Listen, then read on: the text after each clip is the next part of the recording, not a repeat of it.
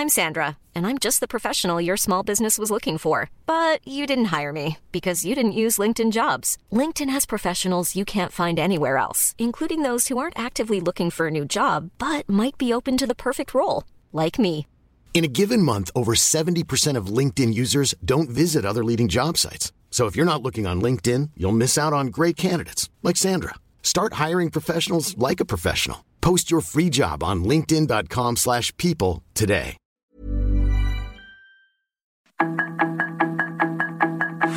Tarde a tarde, lo que necesitas saber de forma ligera con un tono accesible.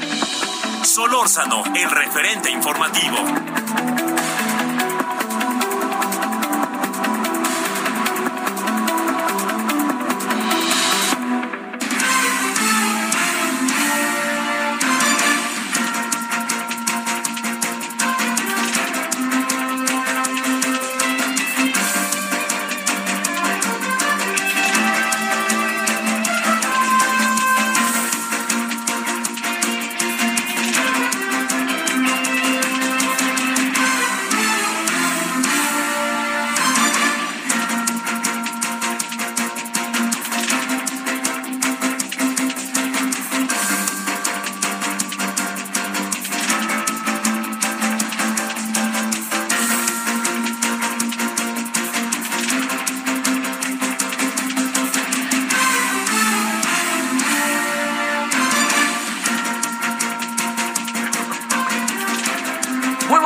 Tardes, aquí andamos como todos los días, 17 con 1 en la hora del centro. Estamos en el 98.5 de FM a través de Heraldo Radio en el día 8 de junio del 2022. Gracias que nos acompaña.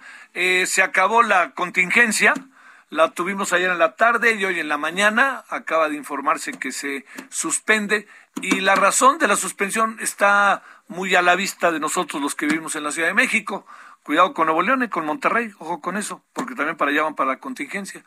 Pero lo que le quiero decir es que lo que usted alcanza, puede alcanzar a ver con toda claridad si vive en la Ciudad de México, le informo a los que no lo viven aquí y los que andan por aquí, zona conurbada, todos lo estamos apreciando, todo indica que va a llover en toda la ciudad. Entonces, al venir este, la lluvia en toda la ciudad, eh, pues cambian las condiciones y eso es altamente favorable. Bueno, eso es lo primero. Le saludo al servidor Javier Solórzano en nombre de todas y todos quienes hacen posible la emisión. Eh, mire, el día de hoy se ha dictado sentencia de 18 años y medio de prisión al líder de la iglesia La Luz del Mundo, que como usted sabe, pues es un hombre que se hizo allegar de muchas variables que son profundamente este, lamentables, ¿no? Oportunistas, tramposas. Nazón Joaquín, eh, muchos han pensado y aseguran que no hay, la verdad, ¿eh? que no hay, este, que, que esa sentencia es verdaderamente menor, porque es una sentencia que lo puede llevar a la libertad si se comporta, este, si tiene buen comportamiento, y como ya lleva dos años por ahí, entonces lo que puede acabar pasando, esto es a saber si salen 10 o en 12, y vaya usted a saber las apelaciones. Lo que sí le quiero decir es que eh, Nazón Joaquín García es un hombre que se aprovechó de la fe, religiosidad, confianza de padres de familia que con toda tranquilidad le dejaban a sus hijos, a sus hijas, para que estuvieran con él en algo que acababa siendo también en algún sentido un privilegio, ¿no? Estás junto al maestro y el maestro ahí estaba y se aprovechaba, se aprovechaba. Eh, hubo muchas demandas, muchas rectifico denuncias en contra de él. Y él se hizo a su, en su entorno, que esto es algo que también verdaderamente es lamentable, pero así lamentable, se hizo de su entorno de, eh, de, de, altos, de altas personalidades de este país, ¿no?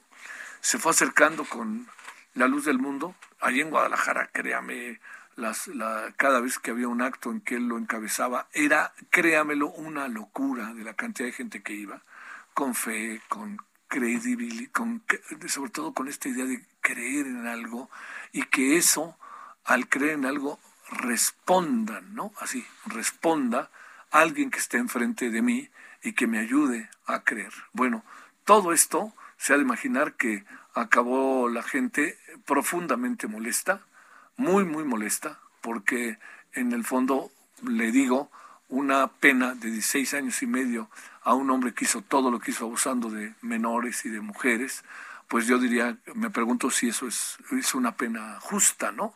De un hombre que además encabezaba un grupo religioso, que ese grupo religioso, pues este, al amparo de él, eh, se hicieron muchas tropelías. Entonces, eh, ahí está, el asunto está en, en, qué andamos y también lo voy a decir, ¿eh? el asunto está en si nomás es ahí o si hay otras circunstancias. Recuerdo usted al pederasta, ¿no? De Marcial Maciel, que al final, digamos, una de las partes que en este sentido uno, pues la verdad que pone buena cara, es que toda esta idea de la, toda esta idea de la, de, la, de la pena terrenal se convierte en algo, salvo su mejor opinión, en algo fundamental. Pero pensar que la pena va a ser cuando se mueran y los van a mandar al infierno, a ver quién se cree eso.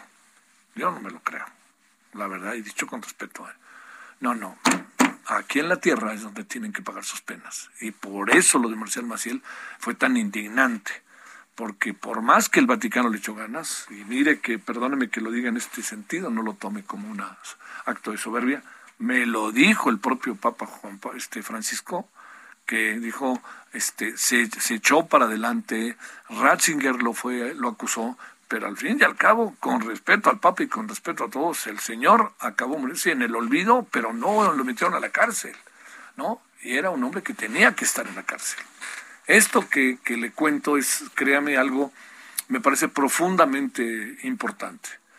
Las personas que en este caso se aprovechan bajo el marco de sus actividades religiosas, políticas, deportivas, al rato va a ver por qué se lo digo, este, y no solamente eso, sino también de carácter, este, bueno, religioso ya lo dije, pero este, como maestros, todo esto, ¿no? O la, o la profesión misma que uno tiene y se aprovecha de la profesión y se aprovecha del poder que tiene y además de cómo lo ven a uno y cómo lo ven con cara y con una, con una disposición a cualquier cosa, eso no puede ser pasado al, ya saben, ¿no? Nos vemos allí en el cielo o en, la, o en el infierno. No, yo no sé qué va a pasar después de esto. ¿eh? O sea, yo, yo entiendo que uno se muere y se muere. Y punto. Pero no hay alguien que por allá diga, a ver, ahí viene razón, ve, está el infierno, a ver, quémenle los pies. No, esto es aquí. Aquí los seres humanos tenemos la capacidad para dirimir entre las cosas que son justas y las cosas que son injustas, las personas que son responsables de delitos y las personas que son inocentes.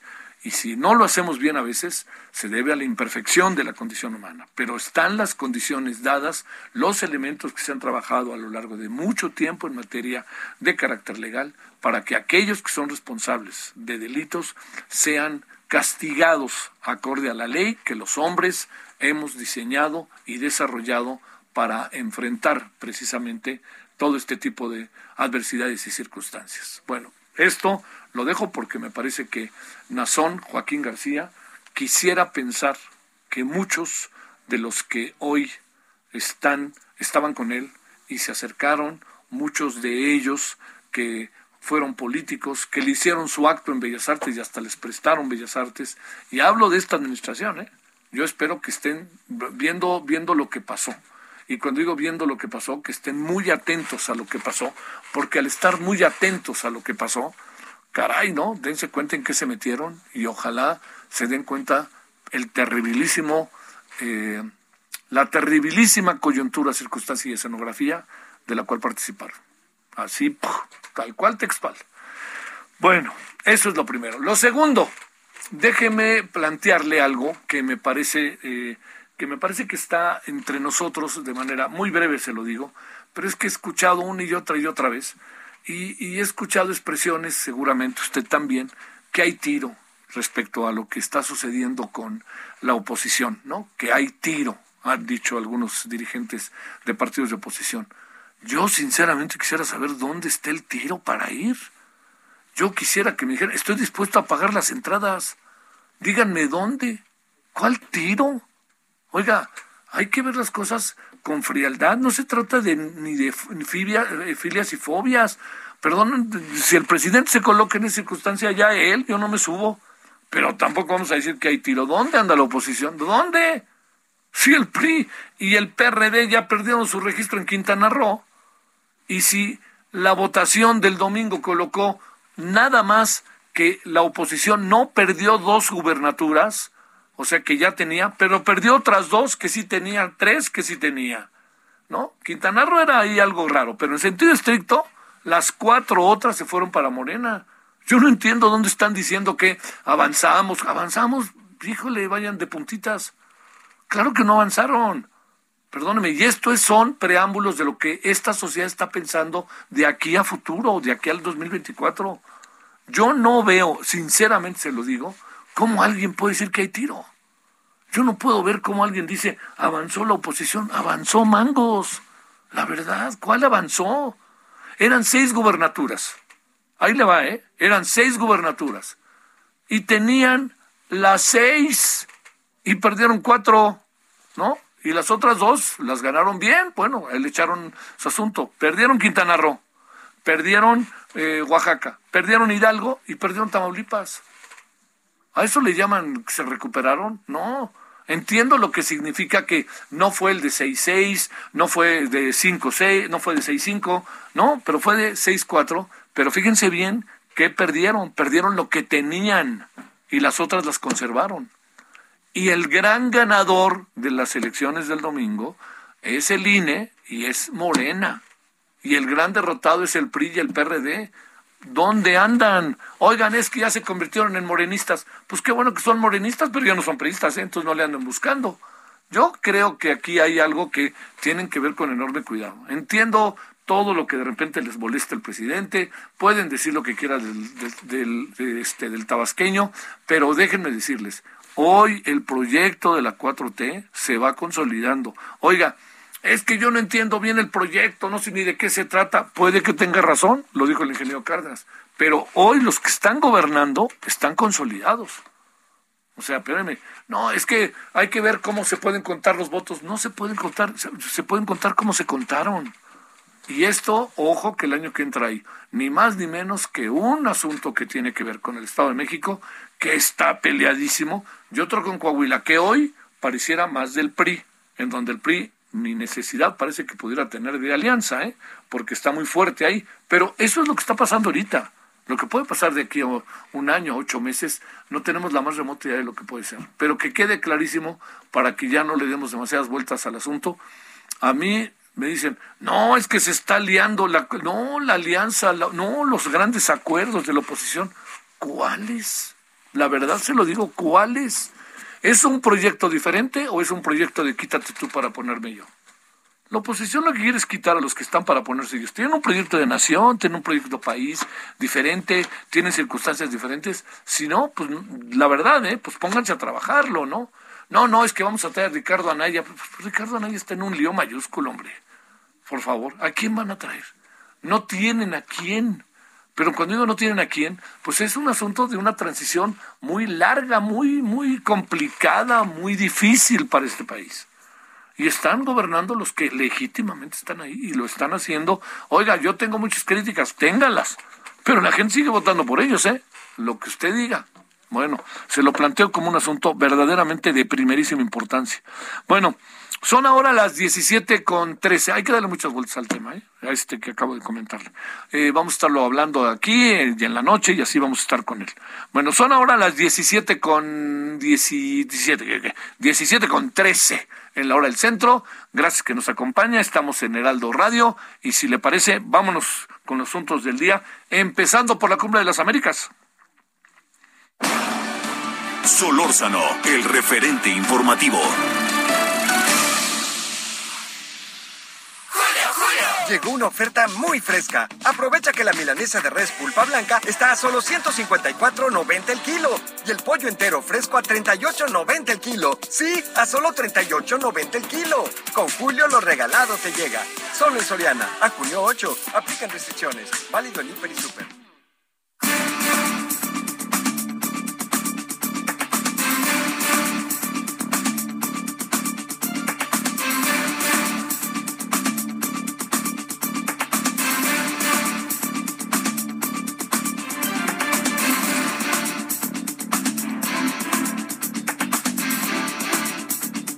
Andamos entonces. Le agradecemos a Pepe Carreño que anda allá en Los Ángeles, California. Ha seguido, como viene siguiendo muchos asuntos a lo largo de su vida que tienen que ver con el desarrollo de las relaciones México-Estados Unidos, Estados Unidos con el mundo, Estados Unidos con Estados Unidos y hoy Estados Unidos con América.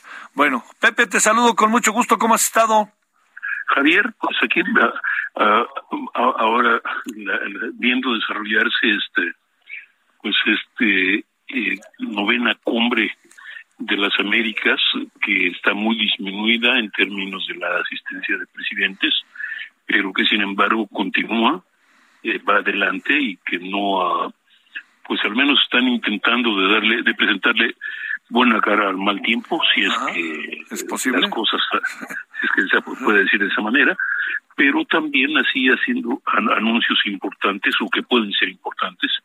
Por ejemplo, el presidente Biden espera anunciar esta noche una asociación de las Américas para la prosperidad económica que describió que se ha descrito como un nuevo acuerdo para impulsar la recuperación y el crecimiento del hemisferio. Este es un plan económico más en términos de las propuestas estadounidenses. En esta ocasión se espera, sí, ciertamente, pues que darle énfasis al tema de las cadenas de producción, darle énfasis al comercio también y comenzar, la verdad se dicha, comenzar con no solo con los países con los que hay acuerdos existentes, sino con los que tienen afinidad por los principios que, que presentan los Estados Unidos. A ver, este, México deja de ser tema o sigue siendo tema en función de la posición de la posición que guarda el presidente López Obrador respecto a la cumbre deja de ser tema en cuanto que, pues, valga la expresión, es noticia de ayer, si lo quieres decir. Sí, claro, claro, claro. Hoy, hoy en la mañana hubo, ah, hoy en la mañana hubo una especie de, de acto inaugural no formal, con lo presidida por el secretario de Estado, Andrew Blinken, que uh, durante y durante esa sesión con los eh, jefes de delegación, jefes diplomáticos de delegación, una docena de países, incluyendo México, sean este a, se lanzaron eh, criticaron eh, el hecho de que se hubiera excluido Cuba, Nicaragua y Venezuela, pero al mismo tiempo pues siguieron adelante. Entonces, no voy a decir que el tema esté 100% olvidado, pero tampoco ya es ya, es noticia de ayer. Ahorita, hoy al mediodía, hubo, hubo algunas preguntas al canciller Ebrard en función de los señalamientos de, por un lado, del, del senador Marco Rubio, por otro lado, de, legisladores eh, demócratas de, estadounidenses que se refirieron al tema de la muerte de periodistas y, la, y los desaparecidos. Y pues eh, Ebrard señaló que pues ya, ya ese sería un tema para que, que van a responder en su momento los propios congresistas mexicanos. Entonces no no no no van a no, no se metió en ese tema, ¿no? Pero ya les, le quitó importancia. Y señaló, en cambio, que la importancia de las relaciones es, eh, es tal que el presidente Biden y el presidente López Obrador se van a reunir en Washington en el mes de julio, aunque todavía no hay fecha para ese encuentro. Eh, Pepe, como sea, al final Marcelo Obrador se hizo un lado porque, pues no, no, no, digo, entiendo que están tratando Congreso contra Congreso, pero también te diría algo, este, la obligación primera es del gobierno, ¿no? Es del Estado. Sí, mira, yo no diría que se hizo un lado, simplemente es, yo diría que trató de no convertirlo en un choque de gobierno el gobierno mexicano contra el Congreso estadounidense. No voy a decir que hace bien o que hace mal, simplemente el punto es el tratar de decir, vamos, el, finalmente el presidente no se puede, no, de México no puede ponerse a la par de un senador de Estados Unidos que está, valga la expresión, por, protocolariamente por debajo y no puede, no puede, no debe ponerse a discutir. Como sea, le contestó Marco Rubio hoy, ¿no? Este, y habló hasta del presidente, habló hasta de Felipe Calderón, ¿no? Uf, pero pues es, pero, bueno, ah. pero ahora sí que estamos hablando del presidente. Estamos hablando del presidente. Sí, ¿Qué puede pasar, eh, Pepe, con esta cumbre que, como sea, pues el viernes ya concluye, como sea faltan dos días, como sea ya llevan dos, vamos medio a la mitad del camino, ¿qué puede pasar? Bueno, no mucho, insisto, bien, para, desde el punto de vista de los Estados Unidos, o por lo menos desde el punto de vista de imagen, van a tratar de presentarlo como una como un logro, si lo quieren decir de esa manera, a partir del pues de, la, de este tema de la Asociación de las Américas y de la declaración de la declaración de Los Ángeles sobre migración con compromisos migratorios que este ah, pues van a ser los ah, los puntos esenciales no es decir van a hablar de un nuevo inicio, van a hablar de una, de, una, nueva, de una nueva era. Eh, podemos creerlo o no, eso va a ser más, es otro negocio, pero pues ahí estaremos, ¿no? Es decir, eh, eh, esto va a ocurrir. Ahora, el punto esencial de todo esto es que los Estados Unidos están tratando de armar una especie de, de crear o de armar una resistencia o un frente unido a la pues a la, a la, a la creciente importancia económica de China en, en, en, el, hemisferio occidental. Y pues por lo menos en principio lo están logrando. Hoy apareció en varios frentes, eh, Pepe, el tema de, los migrantes. Algo que nos diga sobre eso en función de la caravana que hay en México, quiénes la componen, que es una nueva conformación, lo que dijo la señora Kamala Harris. ¿Ahí qué encuentras, Pepe? Mira, ahí lo que, lo, lo que sabemos es esto. Por un lado, Evidentemente, el tema de migración es uno de los temas importantes de todo esto. Es eh, en ese sentido la ausencia de los presidentes de México, de Guatemala, de Honduras y de Salvador, pues es muy eh, significativa, pero sus, sus representantes están aquí. No es lo mismo, pero esa ausencia se hace sentir. Ahora, el tema de migración es un tema que en los Estados Unidos es un tema de campaña y, la campaña para las elecciones de Estados, del Congreso de Estados Unidos está a la vuelta de la esquina y el gobierno de Biden en este sentido le interesa mucho tratar de, ah, de suavizar el tema y presentar las y presentar al menos qué posibilidades de algún tipo de resolución. En, en ese sentido, el, el anuncio de Kamala Harris de que se van a invertir 3.200 millones de dólares en total en uh, para la para pues eh, la creación de empresas y empleos en los Estados Unidos, en, eh, en los países fuentes, pues eh, específicamente Guatemala, El Salvador, Honduras, pues es por lo pronto es un anuncio, ¿no? pero es, es, un, es una señal de la intención. Oye, y por último, este, como sea, como ayer nos decías, Hubo presidentes que no estaban de acuerdo con que no estuvieran todos, pero lo encararon de manera muy firme delante de la propia asamblea de la cumbre, ¿no? Absolutamente, absolutamente. Si lo, uno no excluye lo otro. Sí, eh, dicen que lo cortés no quita lo valiente. Sí, por supuesto, ¿no? Oye, eh, ¿qué supones que acabará pasando? ¿Tienes alguna idea o no? No, la verdad no. Sí, claro. Vamos habrá que esperar un poco a mañana. Yo creo pues, que pues lo que vamos a ver es que vamos a ver una serie de cosas complicadas eh, o más o menos complicadas. Por ejemplo, la cuál puede ser eh, la actuación o no actuación de la, del director general, del secretario general de la Organización de Estados Americanos aquí.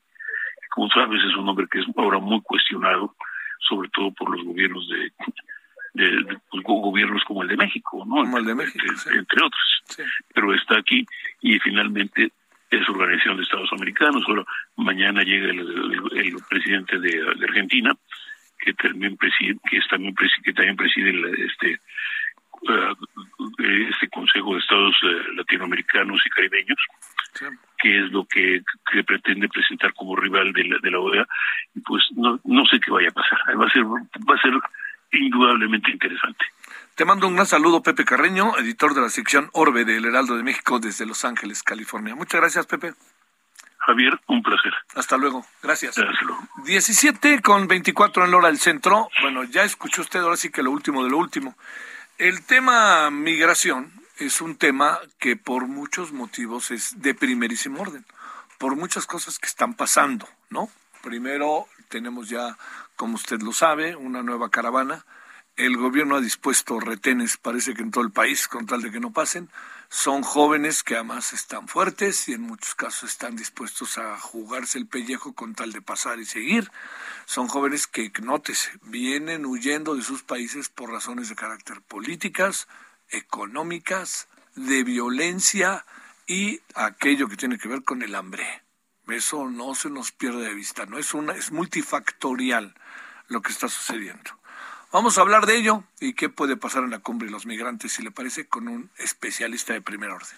17 de 24 en hora del centro. Pausa.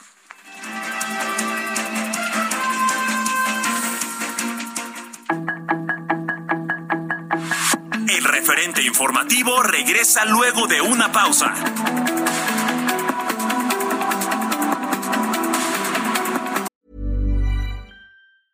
I'm Sandra, and I'm just the professional your small business was looking for. But you didn't hire me because you didn't use LinkedIn jobs. LinkedIn has professionals you can't find anywhere else, including those who aren't actively looking for a new job but might be open to the perfect role, like me.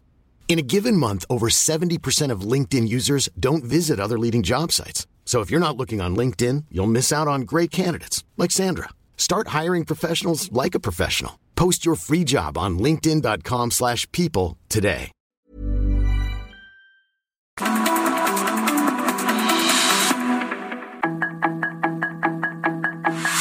Estamos de regreso con el referente informativo.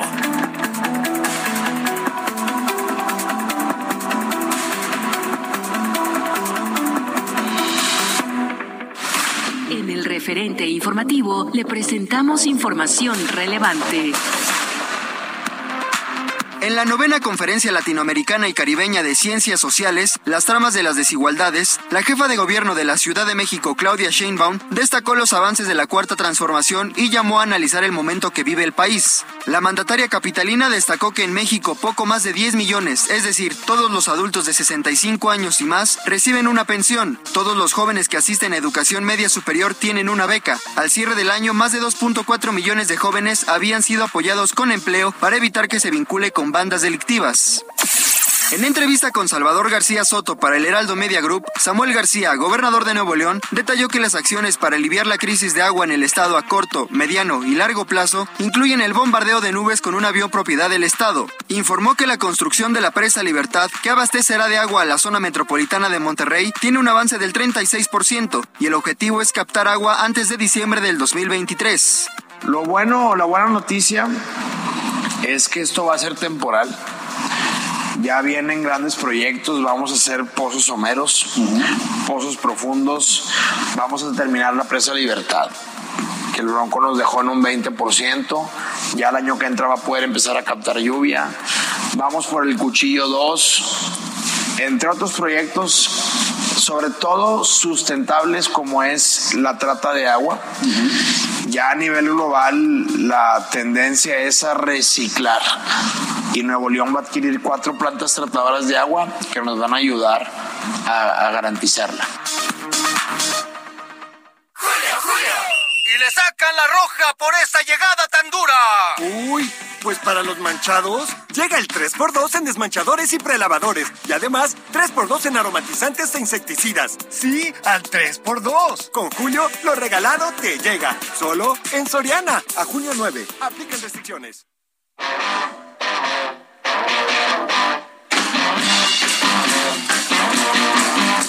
I'm not content to be with you in the daytime.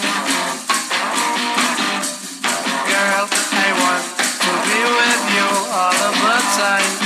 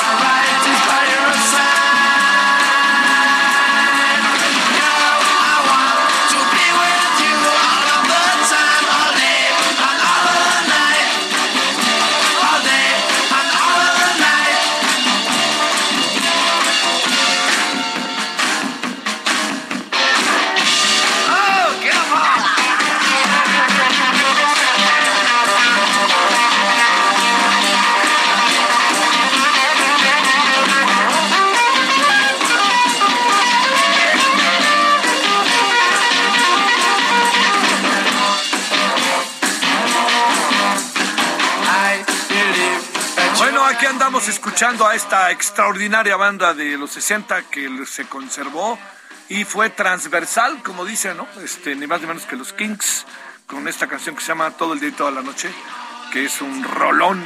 Espero que por lo menos nos divirtamos. ¿Cuál es el motivo? Se nos antojó y poner a los Kings.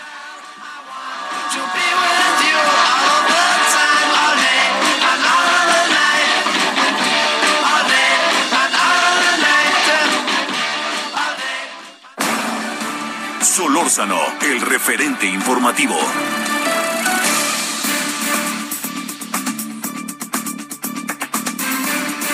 Bueno, le cuento que el tema apareció otra vez de manera muy clara por, por lo que corresponde a la, a la caravana migrante, por lo que se anda diciendo allá en la Cumbre de las Américas, por el dinero que presuntamente se va a utilizar para los países en donde hay un alto nivel de migración. Y por ello le hemos pedido al doctor Tonatiu Guillén, excomisionado del Instituto Nacional de Migración, que esté con usted y con nosotros. Querido Tonatiu, ¿cómo has estado? Buenas tardes. ¿Qué tal, Javier? Querido Javier, me encanta estar contigo y gracias por la invitación. Oye, ya cumplí mi cometido este tijuanense, ¿eh? Sí. qué bonito. Y realmente fue una experiencia que dejaste con un, un mensaje genial para nuestros amigos en Tijuana. No, no, además personas de primerísimo nivel, ¿eh? Te lo voy a confesar, como tú bien me dijiste, ¿no? Muy, muy, ahora sí que multidisciplinario, fue muy interesante. Oye, Tonatiu, a ver, ¿cómo ves las cosas? Primero, Kamala Harris en esa invers- a- a- anuncia inversión, Estados Unidos aumenta deportaciones, la caravana migrante se divide, el gobierno va poniendo una especie de retenes por todo el país, eh, el número de migrantes es considerable, ya no es esta migración como tú nos los has hecho saber en varias ocasiones, estrictamente el llamado triángulo dorado, que a lo mejor al rato le ponen el triángulo este de las personas este de las personas buenas, veto a saber, pero bueno, a ver, ¿cómo ves las cosas? Mira, efectivamente, como lo describes, hay un escenario pues extraordinariamente complejo y contradictorio. Porque, por un lado, eh, visto desde el, el- el- desde México, pues hay mensajes eh, eh, que, por ejemplo, que no va el presidente a la cumbre, hay mensajes de la caravana que fue también una caravana articulada y construida pues en función de la cumbre y con ese calendario. Este están los mensajes también de contención que pues el eh, se acaba de dar un reporte de de los miles de efectivos del ejército y de marina y de la guardia nacional que están en tareas de contención.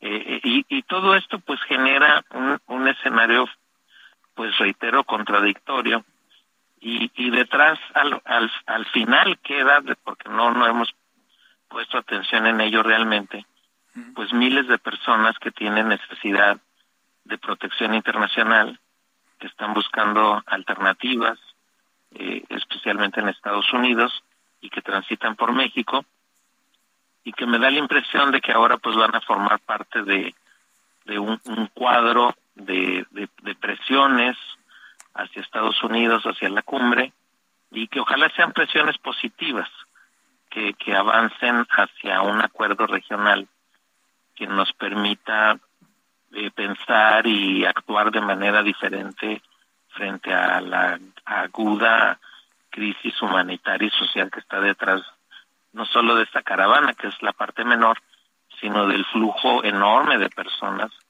que transita por México y que tiene por destino Estados Unidos.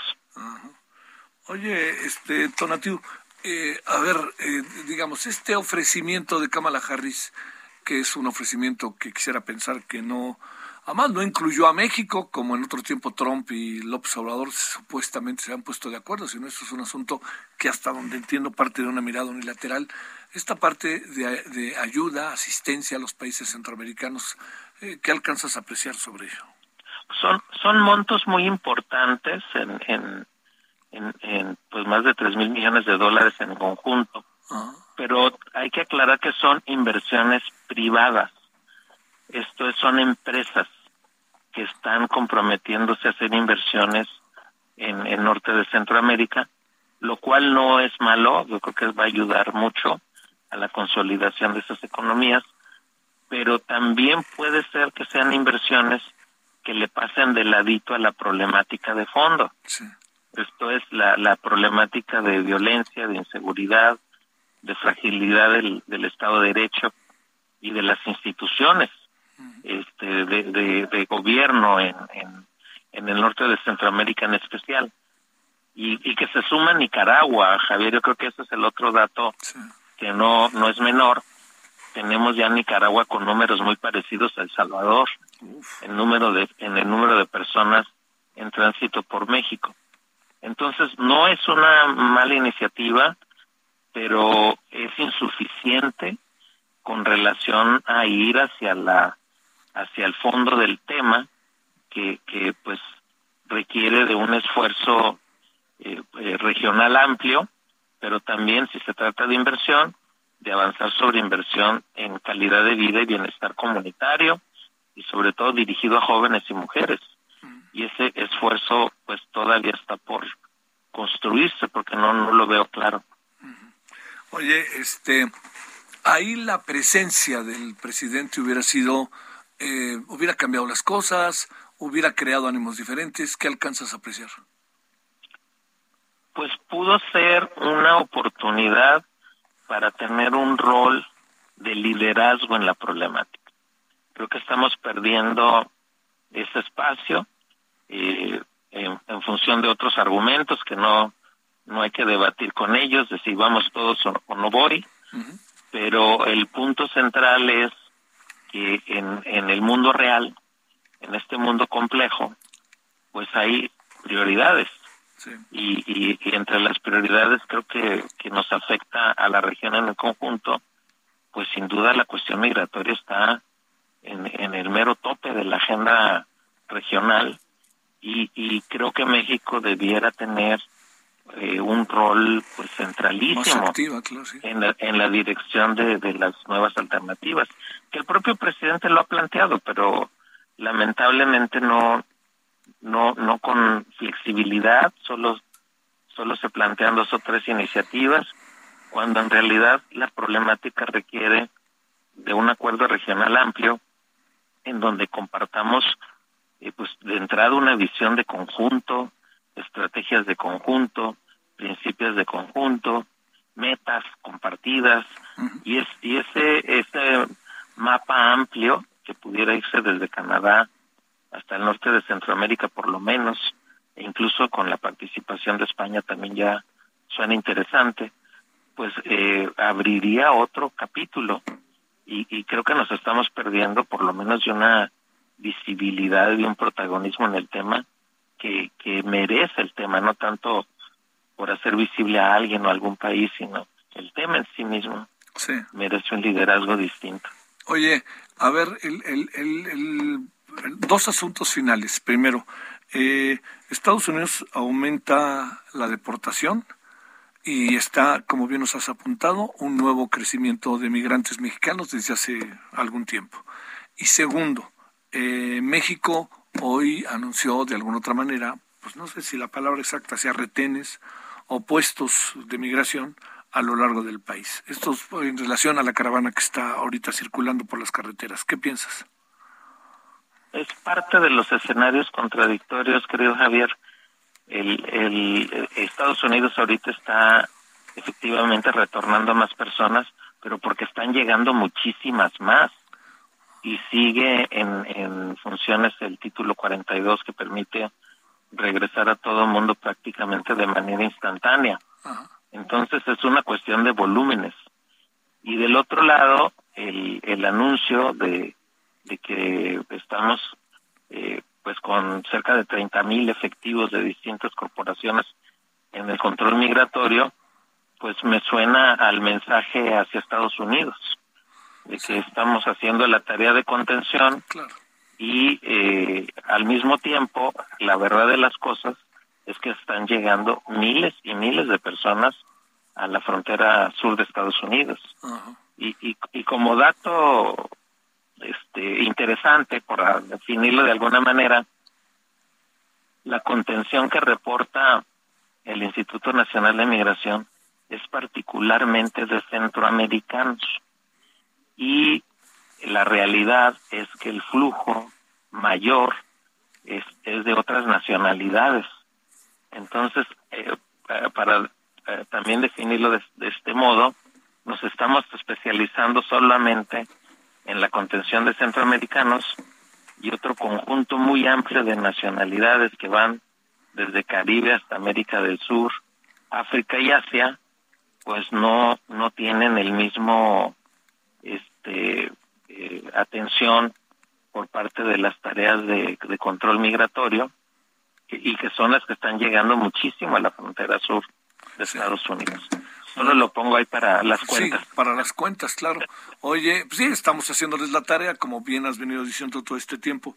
Oye, un, un asunto más, este, eh, digamos, eh, eh, hay una actitud diferente de, de la forma en que se ve la migración entre Biden y entre, y entre Trump.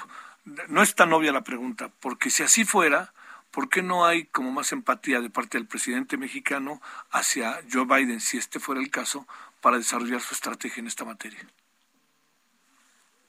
Es una pregunta bastante compleja, Javier. No, no tengo un- una respuesta definida de manera clara ahí, pero sí es paradójico porque el, el, el discurso del presidente López Obrador al, al inicio del gobierno, pues era muy empático con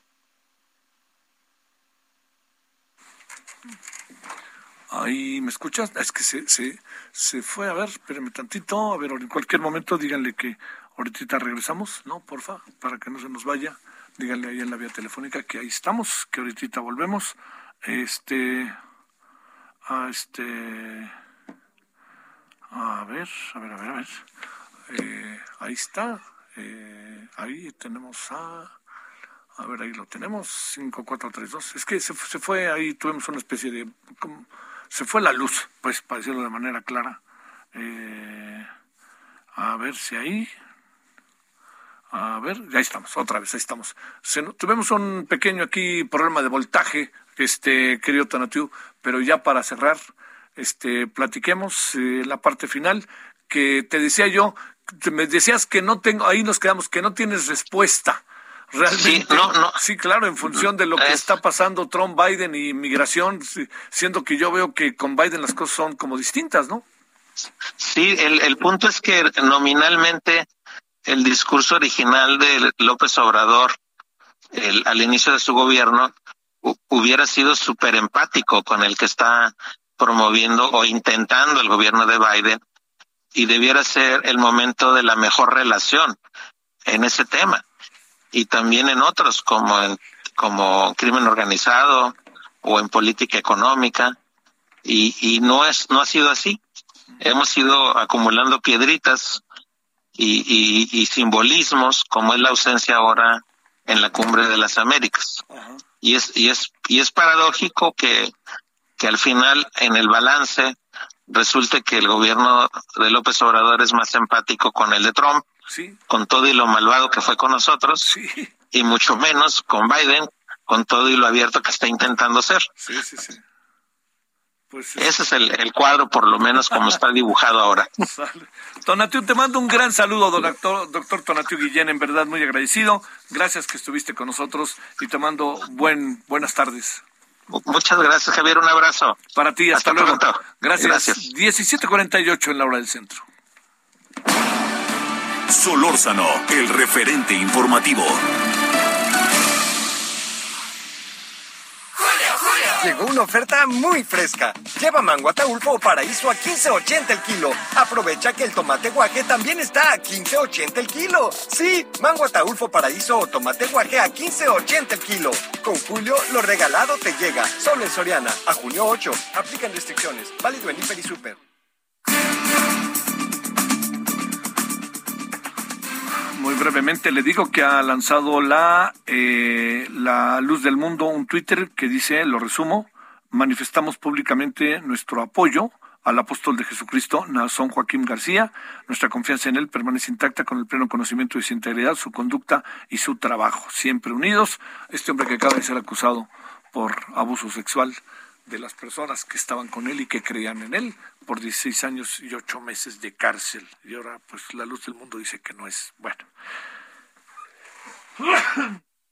Con Ignacio Martínez Cortés, quien es coordinador del Laboratorio de Análisis en Comercio, Economía y Negocios, la CEN de la Universidad Nacional Autónoma de México.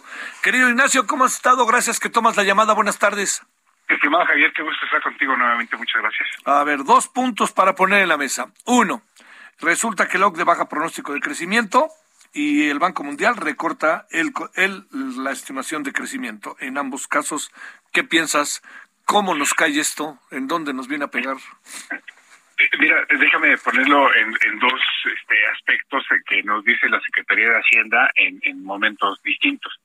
El 8 de septiembre, con base en la este, ley de responsabilidad hacendaria y presupuestaria, eh, cada 8 de septiembre este, se presenta pues los criterios generales de política económica. En eh, este 8 de septiembre pasado, decía la Secretaría de Hacienda que para 2022 estaríamos creciendo 4.1 y este ahora para el 1 de abril presentan los criterios generales este, para 2023 es, decir una especie como de pre pre presupuesto para 2023 y baja la, la Secretaría de Hacienda su perspectiva a 3.4 bueno, eh, ahora tenemos, como bien este, precisas, eh, la, la, la OCDE pone eh, para 2022 el crecimiento de la economía mexicana en 1.6, la este, CEPAL eh, lo pone en 1.9, el Banco de México lo establece en eh, 1.5. Nosotros en el Laboratorio de Análisis en Comercio, Economía y Negocios de la UNAM, Javier, la expectativa de crecimiento para 2022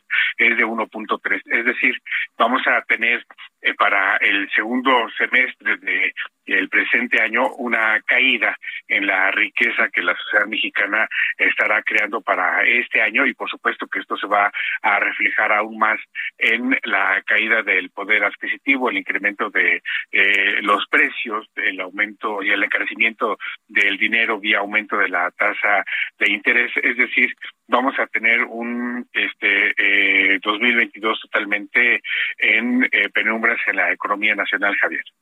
Oye, este, ¿y esto se nos va a venir encima o cómo se nos va a venir o qué es lo que va a acabar pasando, eh? este, Ignacio, ¿cómo ves las cosas? Mira, te- tenemos este, eh, por delante ya una serie de, de elementos que nos dicen que va a estar muy complicada la, la economía. Por, por ejemplo, eh, el, el 37% de la riqueza que genera el país, Javier, eh, proviene de, de Estados Unidos con relación a las exportaciones que colocamos en la Unión Americana. Bueno, eh, Estados Unidos eh, pasa de un crecimiento de octubre de 2021 de 5.2, enero de 2022 4.0 y abril de 2022 3.7. Esto lo dice el Fondo Monetario Internacional, pero la Reserva Federal dice la economía de Estados Unidos, si bien va, va a crecer 2.3. Es decir, nuestro principal mercado también está entrando a un proceso de contracción y por supuesto este lo va, esto le va a pegar a la joya de la corona de la economía, que es la industria manufacturera, principalmente la automotriz, y esto se va a reflejar aún más en eh, una débil creación de empleo, por lo tanto, pues este, se va a reducir el consumo, el gasto este, eh, familiar y pues esto va a complicar aún más la situación en los hogares, Javier. Uy, uy, uy, uy. Este, oye, eh, y además eh, no, no se ve, a ver, muy en breve, no se ve una salida pronta, ¿no? Yo creo que, te pregunto, ¿acabaremos terminando el sexenio así? Eh, sin duda, este, tenemos todavía, eh, yo le calculo uno- unos este, 18 meses por delante con relación a este eh, contexto, a, a, eh, una constante eh, alza en la tasa de interés y por supuesto esto se refleja el resultado del aumento de precios. Estaremos teniendo para este año una inflación de 6.5 más menos uno, más pegado al 7.5 que al 5.5, ¿no? Entonces esto lejano, por supuesto, de lo que nos decía Banco de México, de una inflación de 3%. Uy, uy, uy. Bueno, oye, este, no son buenas noticias para el país y para el gobierno, ¿no?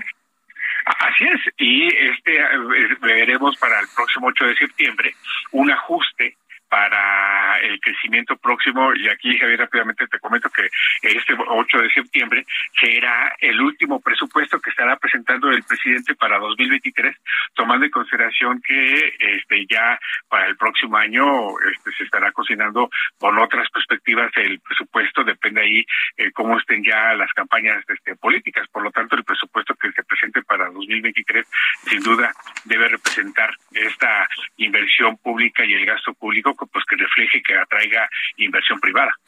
Ignacio, te mando un gran, gran saludo. Muchas gracias, Ignacio Martínez Cortés. Muchas gracias, Javier. Gracias. Oiga, nos vamos entonces hoy a las 21 horas en el Televisión, varios asuntos. Uno de ellos es este el que acabamos de hablar. Otro de ellos tiene que ver con el tema de eh, vamos a hablar este del tema de la seguridad, de diferentes asuntos que se dieron que vale la pena detenerse en ellos. Vamos a hablar de la Cumbre de las Américas y el tema migración, para no perderlo de vista. Y Nazón Joaquín, también lo tendremos en la noche. Bueno, pásela bien hasta el rato y tarde. Adiós.